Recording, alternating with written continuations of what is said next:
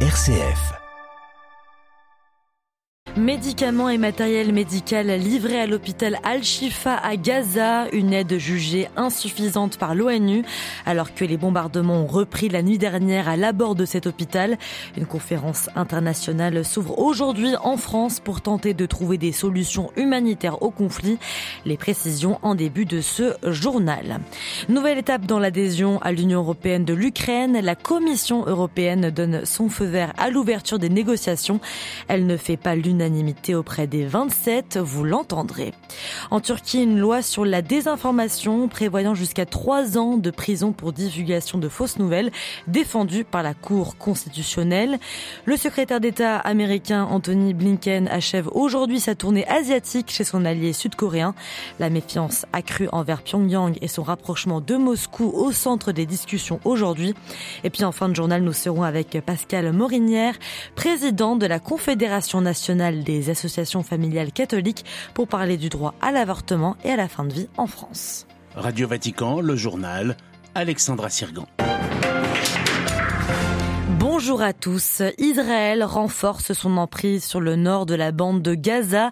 130 tunnels du Hamas ont été détruits selon l'armée israélienne et toujours selon les chiffres communiqués par l'armée hier, 50 000 personnes ont quitté la ville de Gaza au nord de l'enclave palestinienne. L'option d'un cessez-le-feu humanitaire reste toujours écartée par Israël alors que les autorités palestiniennes font état de 10 569 morts depuis le début du conflit il y a un mois et malgré les bombardements sans relâche, des médicaments et du matériel médical ont pu être livrés au principal hôpital de Gaza, Al-Shifa, annonce des Nations Unies, qui précise que cette aide ne suffit pas.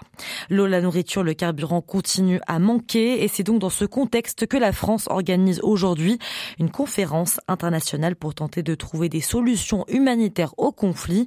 Mais les deux protagonistes de cette guerre, Marie-Christine Bonzon, ne seront pas représentés à la conférence. Emmanuel Macron décrit la conférence internationale qui va se dérouler aujourd'hui comme une conférence humanitaire. La lutte contre le terrorisme ne justifie pas de sacrifier les populations civiles, explique le président français en faisant référence à l'intervention militaire que l'État hébreu mène à Gaza après les attentats perpétrés par le Hamas le 7 octobre en Israël. Selon le ministère français des Affaires étrangères, les invités à la conférence en question comprennent les pays de l'Union européenne, des pays du Moyen-Orient, les États membres du G20, des agences de ainsi que des organisations non gouvernementales.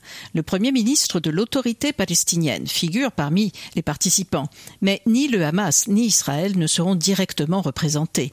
Les discussions doivent porter sur l'aide en matière de vivres, d'équipements médicaux et de carburant. Elles doivent aussi porter sur les moyens d'accès à la bande de Gaza. La conférence vise enfin à obtenir des promesses de dons pour financer l'assistance. Au-delà, l'entourage du président Macron exprime l'espoir que cette conférence aboutisse à ce que le gouvernement français appelle une trêve humanitaire. Le palais présidentiel considère qu'il y a une urgence humanitaire à Gaza et souligne que l'objectif de M. Macron est d'obtenir des résultats concrets. Marie-Christine Bonzon pour Radio Vatican. Hier, à la veille de cette euh, conférence internationale, 13 ONG, dont le CCFD Terre Solidaire, ont appelé le président Emmanuel Macron et tous les chefs d'État présents à tout mettre en place pour obtenir un cessez-le-feu immédiat. On reste en France où s'est achevée hier à Lourdes l'assemblée plénière des évêques. La conférence épiscopale a notamment pris position sur le projet de loi immigration porté par le ministre de l'Intérieur Gérald Darmanin et actuellement débattu au Sénat. Il importe de résister à la tentation de réduire les questions migratoires à des enjeux sécuritaires, de terrorisme ou de délinquance, écrivent les évêques euh, français dans une déclaration commune, ajoutant qu'il est important de ne pas voir les migrants comme une menace, mais de prendre en compte, je cite, la dignité des personnes migrantes, leurs talents et leurs souffrances. Déclaration à retrouver sur notre site internet vaticannews.va. C'est un premier pas dans le long chemin à parcourir pour intégrer l'Union européenne. La Commission européenne recommande l'ouverture des négociations d'adhésion avec l'Ukraine et la Moldavie. Kiev s'était vu octroyer officiellement en juin 2022 le statut de candidat à l'adhésion. Il n'y avait plus beaucoup de suspense depuis le voyage d'Ursula von der Leyen à Kiev où elle avait parlé samedi des immenses progrès accomplis par l'Ukraine. La correspondance de Pierre Benazé à Bruxelles. La présidente de la Commission, Ursula von der Leyen, affirme qu'une Europe élargie sera un moteur de paix et de prospérité. La décision de la Commission de recommander l'ouverture des négociations d'adhésion avec l'Ukraine est très politique. Les Européens veulent envoyer un signal fort à Moscou et soutenir le moral des Ukrainiens. La balle est maintenant dans le camp des 27 chefs d'État et de gouvernement. Ils décideront en décembre d'ouvrir ou non ces négociations. Mais la marche accélérée de l'Ukraine vers l'Union européenne n'est pas motivée que par ses mérites propres. La Commission avait établi sept critères initiaux, dont quatre ont été remplis déjà, sur l'indépendance de la justice et des médias, ainsi que le blanchiment. En revanche, il reste du travail sur le respect des minorités nationales, sur la lutte contre l'influence des oligarques et sur la lutte anticorruption.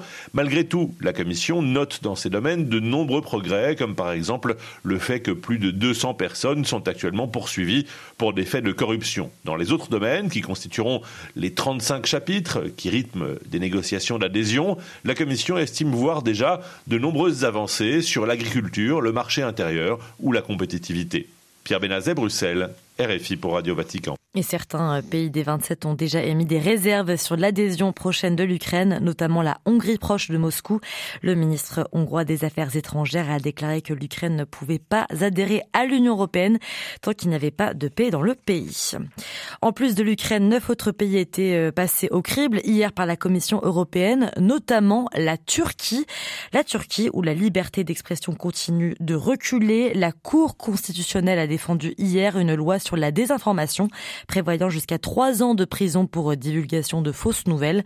Entrée en vigueur l'année dernière, elle était vivement contestée par l'opposition au président Recep Tayyip Erdogan, mais les juges de la Haute Cour ont rejeté à la majorité des voix un recours déposé par l'opposition contre le texte. À Istanbul, à Landloer.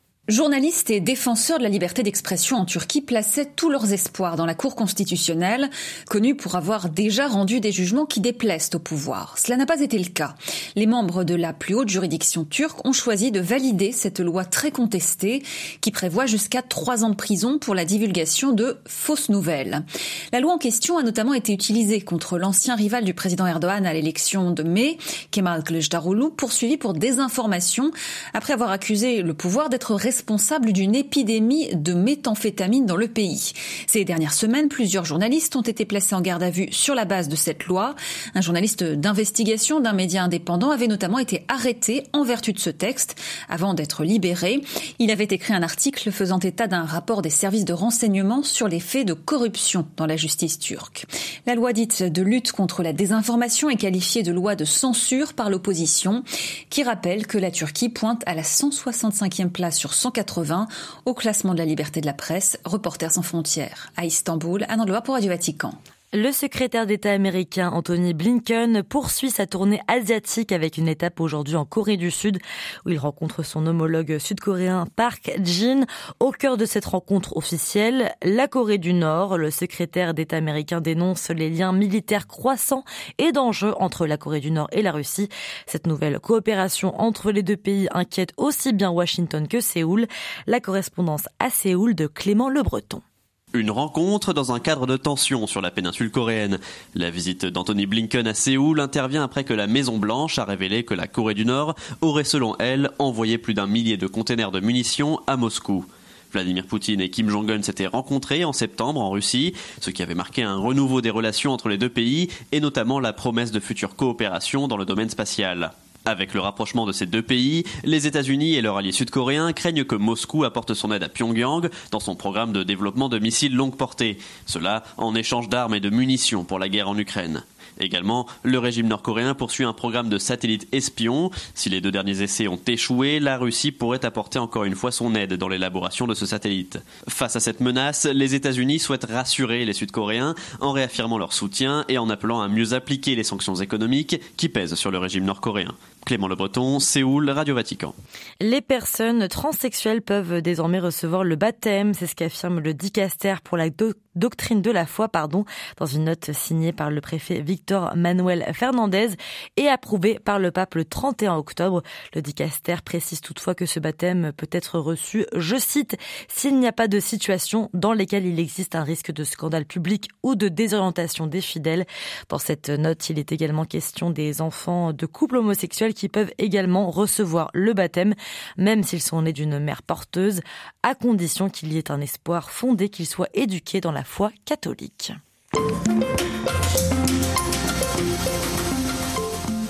Ces sujets sociétaux également au cœur de l'actualité française, volonté d'inscrire le droit à l'avortement dans la Constitution, projet de loi sur la fin de vie.